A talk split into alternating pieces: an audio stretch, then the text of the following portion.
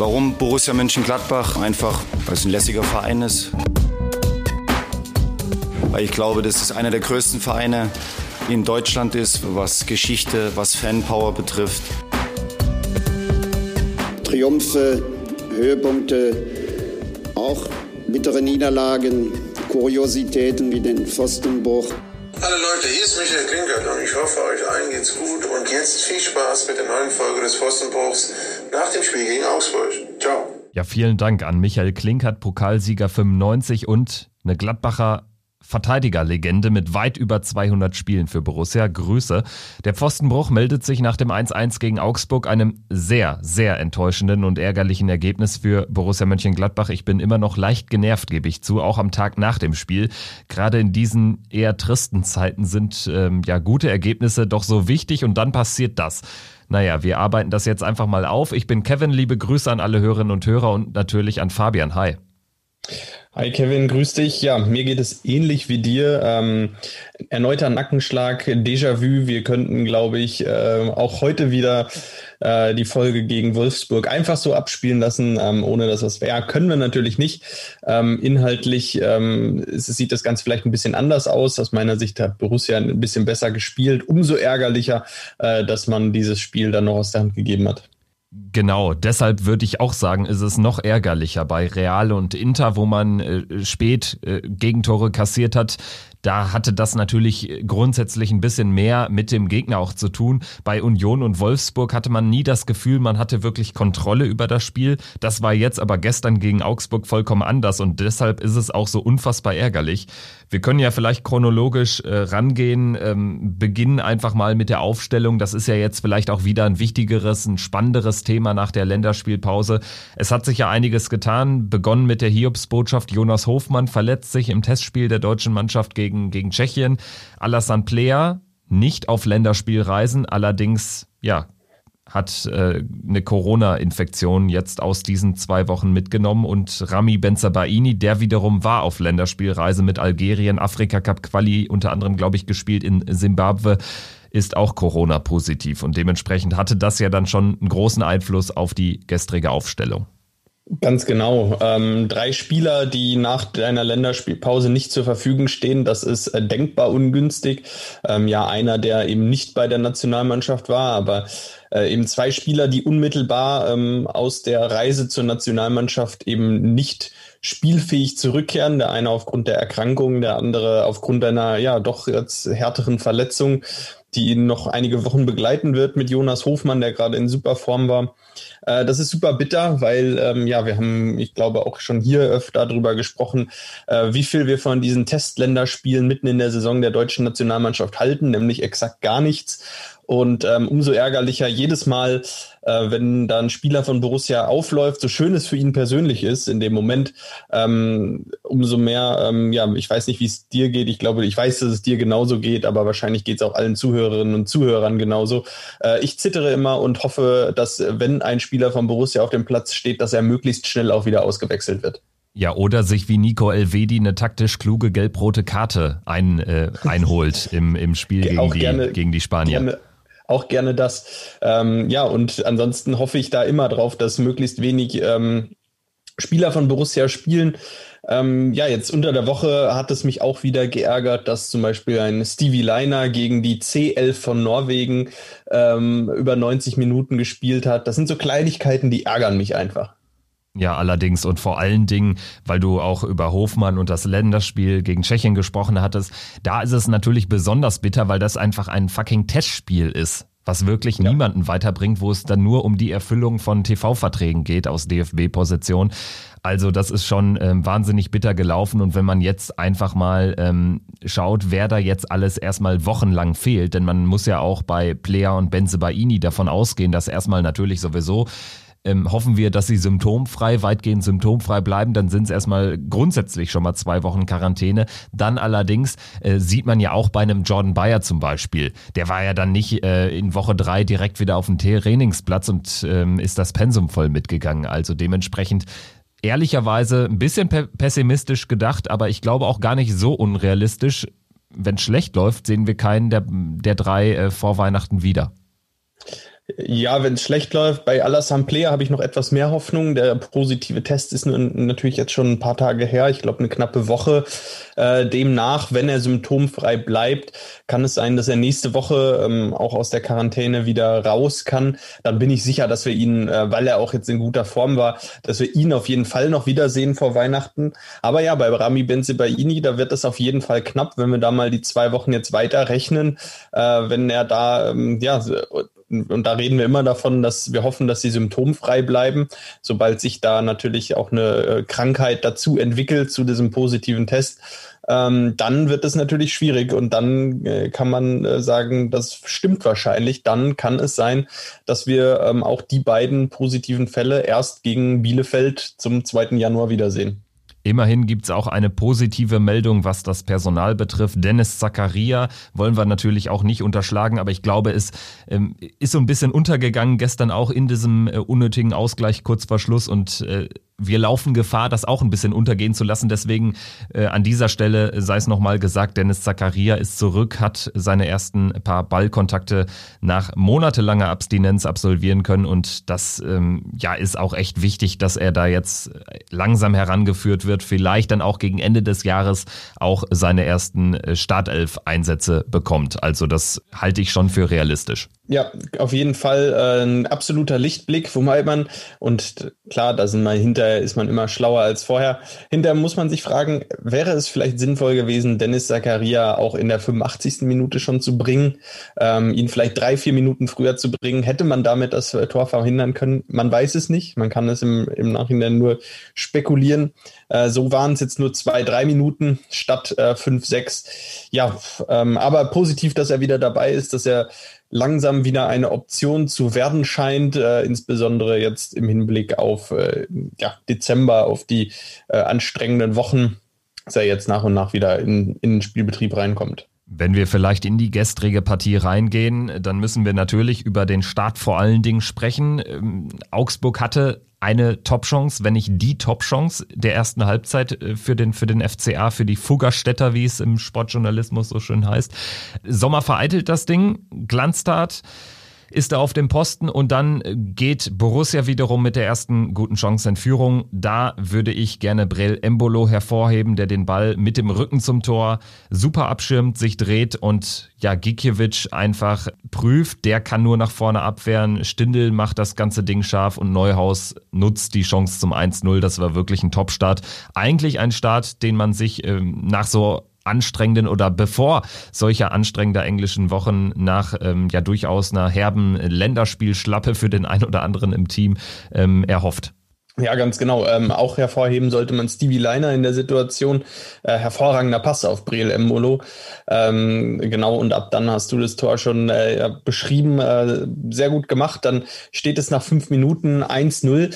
Ähm, eigentlich eine Situation, die ja komfortabel ist. Wie du gesagt hast, viele mit einem Nackenschlag zurückkommen in der Startelf, dann auch mit, mit Leiner, wie eben angesprochen, gegen Norwegen, auch unter der Woche noch 90 Minuten auf dem Platz. Äh, Ginter gegen äh, Spanien auf dem Platz. Äh, Nico Elvedi für die Schweiz gespielt. Ähm, ja, auch Neuhaus dann zumindest mal gegen Spanien eingewechselt worden. In der Offensive hat sich natürlich dann einiges getan. Tyram hat dann nach dem Einsatz für die französische Nationalmannschaft unter der Woche eine Pause bekommen. Dafür dann eben Wolf und Hermann drin. Ähm, ja, Stindel, Embolo vorne. Damit haben wir die Aufstellung äh, nochmal kurz komplettiert. Ähm, ja, es war es ist ja eigentlich perfekt gelaufen. Also nach fünf Minuten gegen Augsburg zu Hause 1-0 führen, so wünschst du dir das ja eigentlich. Dann ähm, ist auch eine Phase entstanden, ich würde fast sagen, bis zu der gelb-roten Karte im zweiten Durchgang, wo sich im Spiel grundsätzlich wenig verändert hat. Also wir hatten schon Kontrolle, das was ich auch eingangs sagte im Vergleich ähm, zu den Union- und Wolfsburg-Spielen, da war das nicht der Fall. Da war das äh, Spiel eigentlich sehr ausgeglichen oder man hat zu einem gewissen Zeitpunkt, gegen Union war das vor allen Dingen der Fall, die Kontrolle sehr stark abgegeben. Dieses Gefühl hatte ich im ganzen Spielverlauf nicht. Allerdings, und da würde ich so ein bisschen den Finger in die Wunde legen, man hatte auch nicht das Gefühl, dass wir so richtige Druckphasen kreieren konnten. Selbst nach der Gelb-Roten gegen Raphael Framberger, nach dieser blitzgelb-roten Karte Mitte des zweiten Durchgangs nicht. Und das ähm, ist so ein bisschen mein Problem. Trotzdem muss man natürlich vor allen Dingen in Person von Brell Embolo die Chancen nutzen. Der hatte zwei tausendprozentige. Einmal war er sogar an Gikiewicz äh, schon vorbei, indirekt. Und äh, da muss man echt sagen, also das ist nicht sehr abschlussstark. Also ich hatte gestern auch getwittert, äh, er ist abschlussstark wie Stromberg in der Kapitol. Also da ist nicht viel, ne, was dabei herumkommt. Ansonsten ist das sensationell eigentlich. Ansonsten hat er echt ein gutes Spiel gemacht. Was aber stehen bleibt, ist seine Abschlussschwäche. Und das kommt halt immer dann zum Tragen, leider, weshalb ich auch immer dafür plädiere hier im Podcast. Er ist kein klassischer Neuner. Ganz genau. Ähm, das ist gestern nochmal bewusst äh, ja allen klar geworden, glaube ich. Ähm, ja, die Bewertung des Spiels von Breel Embolo gestern fällt ganz, ganz schwer, weil rein spielerisch ähm, war das eine hervorragende Leistung, wie er sich die Bälle auch weit hinten geholt hat, wie er alle Bälle festgemacht hat, gut verteilt hat. Ähm, er war laufstark, er war zweikampfstark, er ähm, ist in die Räume gestartet in den richtigen Momenten, hat äh, die Chancen bekommen. Ähm, ja, und dann macht er aus äh, ja, fast 300-prozentigen ähm, eben nicht ein Tor ähm, aus, dann hat er noch zwei, drei Halbchancen gehabt. Also er hätte theoretisch gestern drei, vier Tore machen können. Ähm, ja, im Abendspiel gestern Abend zeigt Erling Haaland, wie man das macht. Ähm, aus 400-prozentigen vier Tore. Ähm, das ist der große Unterschied zwischen einem Haaland und einem Embolo aktuell. Ähm, ja, ähm, es ist, es ist wie es ist. Ähm, keiner dieser Bälle ist reingegangen. Ja, auch wenn Borussia ähm, genau in der ersten Halbzeit, du hattest es ja auch angesprochen, Augsburg leicht mehr Ballbesitz, äh, aber Borussia hat es hervorragend verteidigt. Augsburg hatte ja nicht eine Chance in der ersten Halbzeit und auch in der zweiten Halbzeit hatte Augsburg nicht eine Chance. Und das hat sich erst geändert nach der gelb-roten Karte für den FCA. Danach, ab der 80. Minute oder auch dann, ähm, ja, ab der 80. Minute, da hatten die Augsburger plötzlich zwei, drei Chancen und haben ihre Chance gewittert, da auch noch den äh, Ausgleich erzielt erzielen zu können. Und ähm, da muss man Borussia einfach mal wieder, muss man sagen, vorwerfen, den Sack am Ende nicht zugemacht zu haben. Ja, ganz genau. Du sprichst ja diese eine Szene an, wo es, glaube ich, den Steckpass des äh, späteren Torschützen Caligiuri gab, der genau getimt war, wo Sommer allerdings analog zur ersten Spielminute auch wieder auf dem Posten war.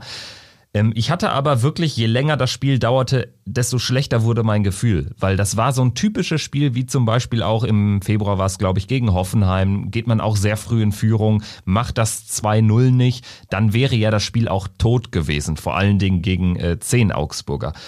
So am Ende ähm, kannst du dir halt immer eins fangen und ja, so kam es ja. dann auch. Caligiuri ist natürlich dann auch äh, so, so ein gewiefter Spieler. Also dem traue ich halt solche Dinge halt auch immer zu. Also den trifft er erstmal perfekt. Wahrscheinlich Wäre aber Oskar Wendt da nicht äh, noch gestanden und hätte den Ball abgefälscht, wäre wahrscheinlich einfach der Ball in die Fäuste von Jan Sommer, der ja auch einen guten Tag hatte, äh, gekommen und auch daraus wäre nichts entstanden. Aber das passt natürlich dann auch zum Verlauf es passt zum Verlauf und äh, wenn man sich auch anschaut, dass ja hinten Rafa Gikiewicz irgendwie zweimal noch am, am Ball war äh, bei Abschlüssen von Briel Embolo, da den Ball noch an den Pfosten lenkt, äh, irgendwie noch knapp irgendwie am Tor vorbei ähm, und äh, da immer noch wieder knapp jemand dazwischen ist und den Ball genau äh, entscheidend falsch abblockt aus Borussias Sicht, äh, ist es hinten eben der Fall, dass Oskar Wendt ja rankommt an den Ball, äh, fälscht ihn unhaltbar ab.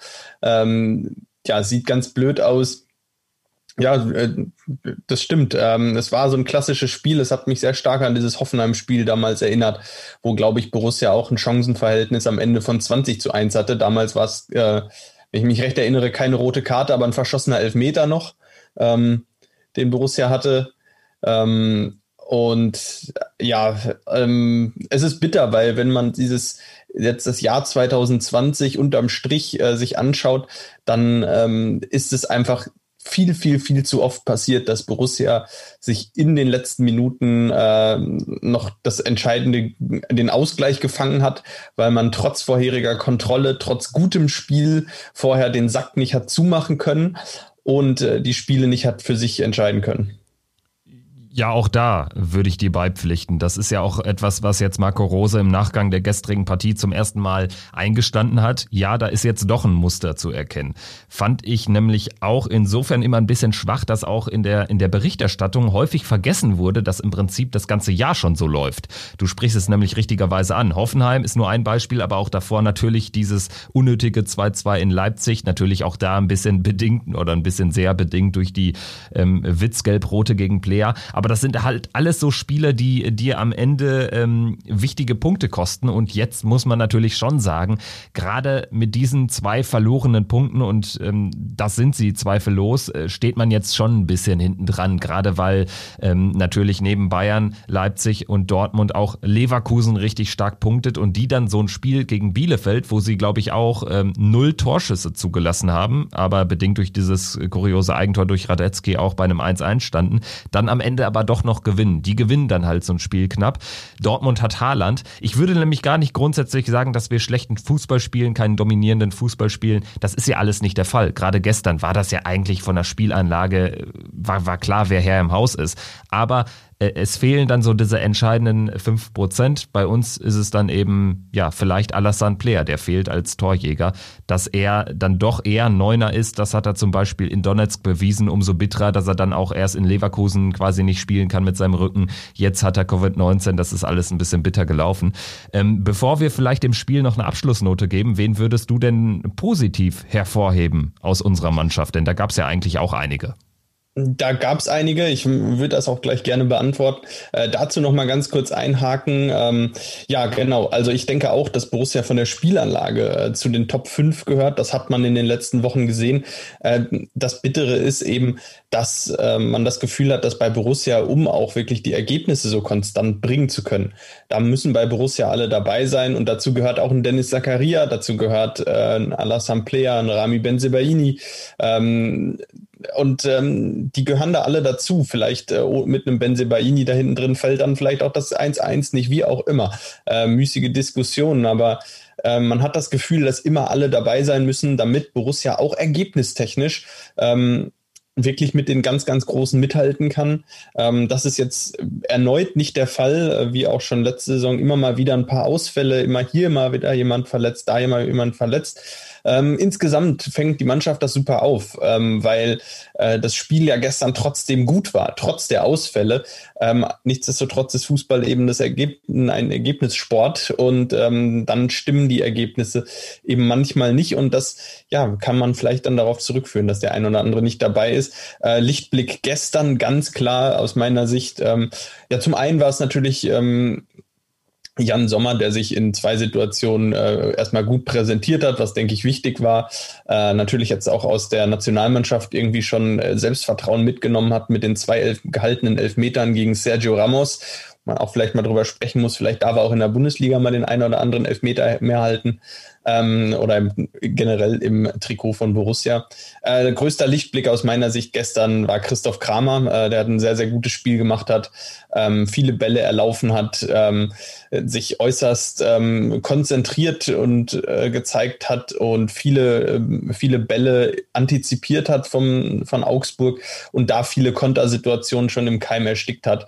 Ähm, der war, denke ich, gestern doch deutlich hervorzuheben hat quasi jeden wichtigen Zweikampf gewonnen. Also das wäre auch so mein Player to Watch äh, von gestern. Ich würde vielleicht noch einen Namen positiv erwähnen wollen.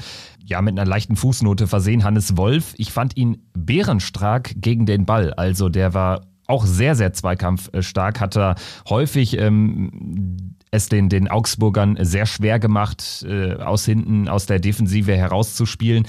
Allerdings immer, wenn er den Ball hatte, auch häufig wieder falsche Entscheidungen getroffen, nicht ganz so glücklich gewesen. Aber ähm, ich glaube, er ist grundsätzlich auf dem aufsteigenden Ast. Das glaube ich auch. Ich glaube, was mir bei ihm ein, ein wenig stört, wenn er den Ball hat, ähm, du hast es gerade angesprochen, Zweikampf stark in der Defensive, ähm, das macht er ganz gut. Ähm, aber wenn er den Ball hat und dann äh, in Zweikämpfe verwickelt wird, da fehlt ihm manchmal so ein bisschen die Körperlichkeit. Da äh, geht er dann etwas schnell zu Boden. Ähm, ja, äh, das ist manchmal, sieht manchmal ein bisschen unglücklich aus, ähm, ist dann wahrscheinlich seiner Statur geschuldet.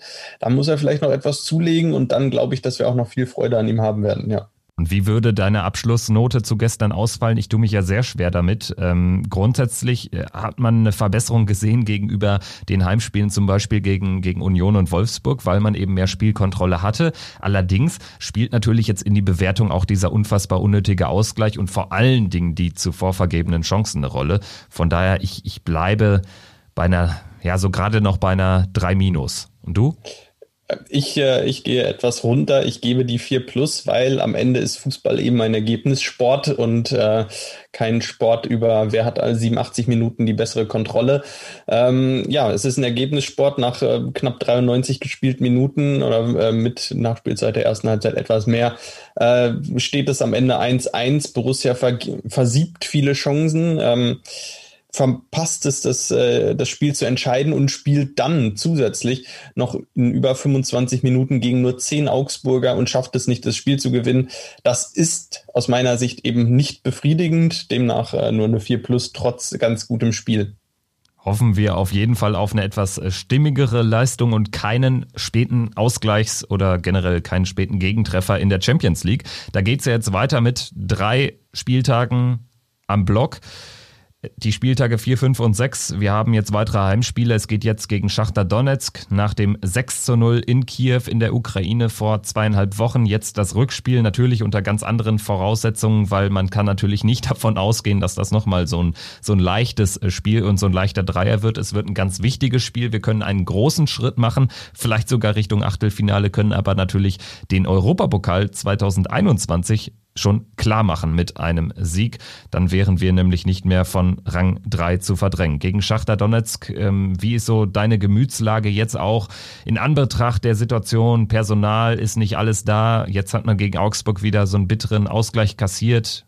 Wie ist so deine Gemütslage? Ja, ich glaube dennoch, dass die Mannschaft viel Positives aus dem Spiel ziehen kann. Nach den schwachen Auftritten gegen Union und Wolfsburg hat sich die Mannschaft dann eher durch äh, Ergebnisse gegen, gegen Mainz oder auch gegen, durch gute Auftritte in der Champions League so ein bisschen an den eigenen Haaren aus, den, aus dem Sumpf gezogen. Jetzt gestern können sie immerhin darauf aufbauen, dass sie ein gutes Spiel gemacht haben dass sie ähm, auch defensiv eigentlich sehr gut waren, äh, lediglich zwei, drei Chancen durch Augsburg zugelassen haben. Ja, vorne muss es besser werden. Ähm, vorne wird sich aber auch, denke ich, in, an der Aufstellung das ein oder andere tun.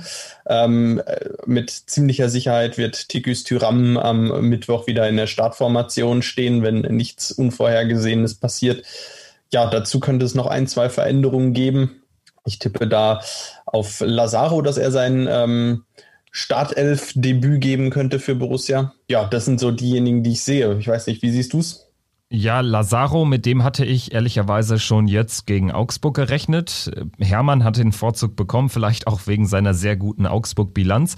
Ich sehe allerdings Lazaro auch gegen, gegen Donetsk in der Mannschaft anstelle von Hermann, also auf rechts.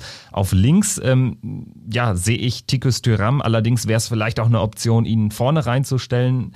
Brel Embolo wiederum hat ja kein schlechtes Spiel gemacht. Ja, ich sehe ihn immer eher ein bisschen, bisschen verkappt dahinter, aber da spielt auch Lars Stindl eigentlich eine gute Rolle. Von daher, ähm, links Tyram für Wolf, rechts Lazaro für Hermann, das wären so die logischen Wechsel. Eigentlich braucht sicherlich auch mal ähm, Flo Neuhaus eine Pause, aber ich sehe nicht, dass er die, ähm, die Doppel-6, die eigentlich gut funktioniert hat, Kramer Neuhaus gegen, gegen Donetsk, dass Marco Rose die auflöst. Hinten sehe ich auch keine Veränderungen. Natürlich kann man jetzt erstmal in den nächsten Wochen das Be äh, Wechselspiel Wendt Benzebaini nicht spielen, was äh, auch noch ein Problem sein werden könnte, weil natürlich jetzt Oscar Wendt wirklich richtig durchpowern muss, die nächsten Spiele. Also von daher von zwei Wechseln gehe ich aus. Eventuell überrascht uns Marco Rose noch mit einem weiteren. Ähm, genau. Ja, genau. Und, und ähm, bei, bei Schachter muss man natürlich auch die Frage stellen, wie, wie die aufstellen. Die haben jetzt gestern auch gespielt gegen Alexandria 1-1 und die Mannschaft hat sich in Teilen schon ähm, wieder äh, sehr verändert präsentiert gegenüber dem 0-6 gegen uns. Und da hängt das natürlich auch mit den Spielern der ukrainischen Nationalmannschaft zusammen. Ja, ähm, Schachter hat auch Probleme. Äh, wir haben jetzt über die zwei Covid-19-Fälle bei Borussia gesprochen, die zwei positiven. Ich habe jetzt keinen Überblick, wer genau da bei Schachter alles betroffen ist, aber ähm, ja, die Nationalmannschaft der Ukraine ähm, auch flächendeckend von von, äh, von positiven Corona-Tests betroffen. Demnach ähm, Schachter auch ähm, ja, davon betroffen und auch ähm, da ja im, im Zuge dessen äh, mit Problemen. Ähm, auch da kann man dann, wenn es gegen Donetsk nicht läuft, äh, das Ganze auf die zwei positiven Fälle bei Borussia schieben. Alle haben damit zu kämpfen. Äh, es eben zeigt uns mal wieder, dass es eine globale Pandemie ist. Alle alle haben Probleme. Ähm, ja, ich bin sehr gespannt. Ähm, es wird ein, erstmal ein recht offenes Spiel. Ich denke aber, dass wenn Borussia äh, die Dominanz und die Körperlichkeit auf den Platz bringt, und äh, das war ja das, was sie auch ausgezeichnet hat im Hinspiel, ähm, dann, ähm, dann wird es auch klappen und dann gehe ich auch davon aus, dass Borussia das Spiel gewinnen kann. Ähm, ich hoffe es zumindest sehr, auch Breel Embolo ähm, wird es dann, ähm, wird, denke ich, allein um diese Körperlichkeit auch auf den Platz zu bekommen, wieder von Anfang an spielen. Ähm, vielleicht kriegt er ja mal irgendeinen irgendeinen Ball aus einem, einem Meter vom Tor ähm, vor die Füße, den er einfach nur über die Linie drücken muss. Vielleicht platzt dann der Knoten ein wenig. Ähm, das haben wir auch im Fußball schon oft genug gesehen. Ja, also weil du das gerade ansprachest, dass der Überblick fehlt, der fehlt auch mir. Ich bin jetzt einfach mal ganz äh, stumpf auf die Aufstellung gegangen von gestern und ähm, habe das mal verglichen mit der Aufstellung von Schachter gegen uns im Hinspiel. Und da fallen vor allen Dingen sehr viele Veränderungen in der Defensive aus. Also Piatov hat gestern gespielt. Das ist insofern noch nicht, ähm, noch nicht komisch, weil sie, glaube ich, da eh so ein Wechselspiel machen mit äh, Trubin, der in der Champions League die ganzen Partien bekommt. Allerdings war Trubin nicht mal auf der Bank. Und dementsprechend gehe ich einfach davon aus, dass er ähm, vielleicht da jetzt noch in Quarantäne ist. Auch das, äh, da hört man irgendwie auch nichts mehr von.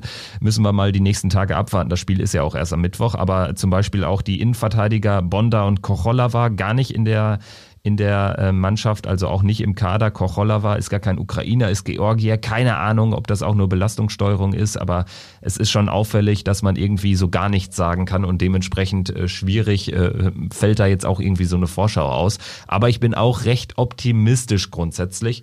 Ähm, man hat im Hinspiel gemerkt, wo die Schwächen von Schachter liegen und ich glaube, dass ähm, auch ohne Alassane Player wir da eine gewisse Torgefahr auf den Platz bringen können. Ich glaube, auch da wird vieles davon abhängen, wie man ins Spiel kommt, weil, weil Schachter, sollten sie zur Halbzeit in Rückstand liegen, müssen natürlich dann auch ab einem gewissen Zeitpunkt aufmachen, weil sonst ist die Gruppe für sie auch nur noch schwer zu überstehen, wenn sie auch dieses zweite Spiel verlieren sollten. Genau, ähm, so sieht es, so ist die Ausgangslage. Ähm, Szenario, was ich mir durchaus gut vorstellen kann, ähm, wenn Borussia ähm, ja ihre Leistung auf den Platz bringt und dann ähm, ja hoffen wir einfach mal drauf, dass sollte dieses Szenario eintreten, äh, dass Borussia dann auch gegen Donetsk in der Lage ist, den Sack zuzumachen und äh, frühzeitig das 2 zu, 2 zu 0 zu machen, so wie sie es eigentlich ja im Hinspiel gemacht haben. Da haben sie es ja wirklich äh, ja, in Perfektion hinbekommen, äh, aus allen möglichen Chancen auch äh, ein Tor zu erzielen und ähm, ja, den Sack schnellsten, schnell zuzumachen. Und ja, das erhoffe ich mir auch für morgen. Äh, defensive Kontrolle wie gegen Augsburg gerne wieder.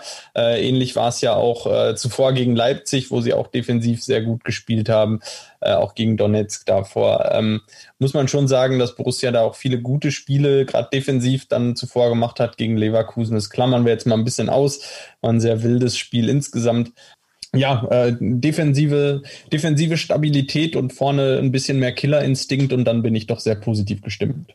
Oder aber man fährt selbst mal einen richtig glücklich, glücklichen Sieg ein und ähm, ist nicht immer derjenige, der dann äh, späte Gegentore kassiert. Auch damit könnten wir sicherlich leben. Und äh, wer noch etwas über Schachter Donetsk, über unseren Gegner erfahren möchte, die letzte Folge verpasst hatte nach dem Donetsk-Hinspiel, dem sei die Folge nochmal ans Herz gelegt mit dem Ukraine-Korrespondenten Dennis Trubetskoy, der so ein bisschen mehr auf jeden Fall in die Insights gegangen ist, was unseren Gegner betrifft und vor allen Dingen, was die Geschichte dieses Vereins betrifft, auch die jüngere Geschichte gerade rund um den Krieg in der Ostukraine. Fabian, vielen, vielen Dank. Ähm, das hat äh, wieder sehr, sehr viel Spaß gemacht. Ich würde sagen, ähm, wir können jetzt dann doch relativ frohen Mutes in diese Partie blicken und hoffen einfach auf einen Dreier, der natürlich uns Riesenchancen in der Champions League erlauben würde. Und dann würde ich sagen, melden wir uns am Donnerstag nach dem Spiel einfach wieder und schauen dann auch kurz voraus auf das nächste Heimspiel in der Bundesliga gegen Schalke. Bis dahin, habt eine schöne Woche. Ja, ähm, eine weitere Quarantänewoche. Lasst euch die Laune nicht vermiesen und äh, hoffentlich kann Borussia dazu beitragen, dass wir am Mittwochabend alle gute Laune haben. In diesem Sinne, bis dahin, tschüss. Triumphe, Höhepunkte, auch bittere Niederlagen, Kuriositäten wie den Pfostenbruch.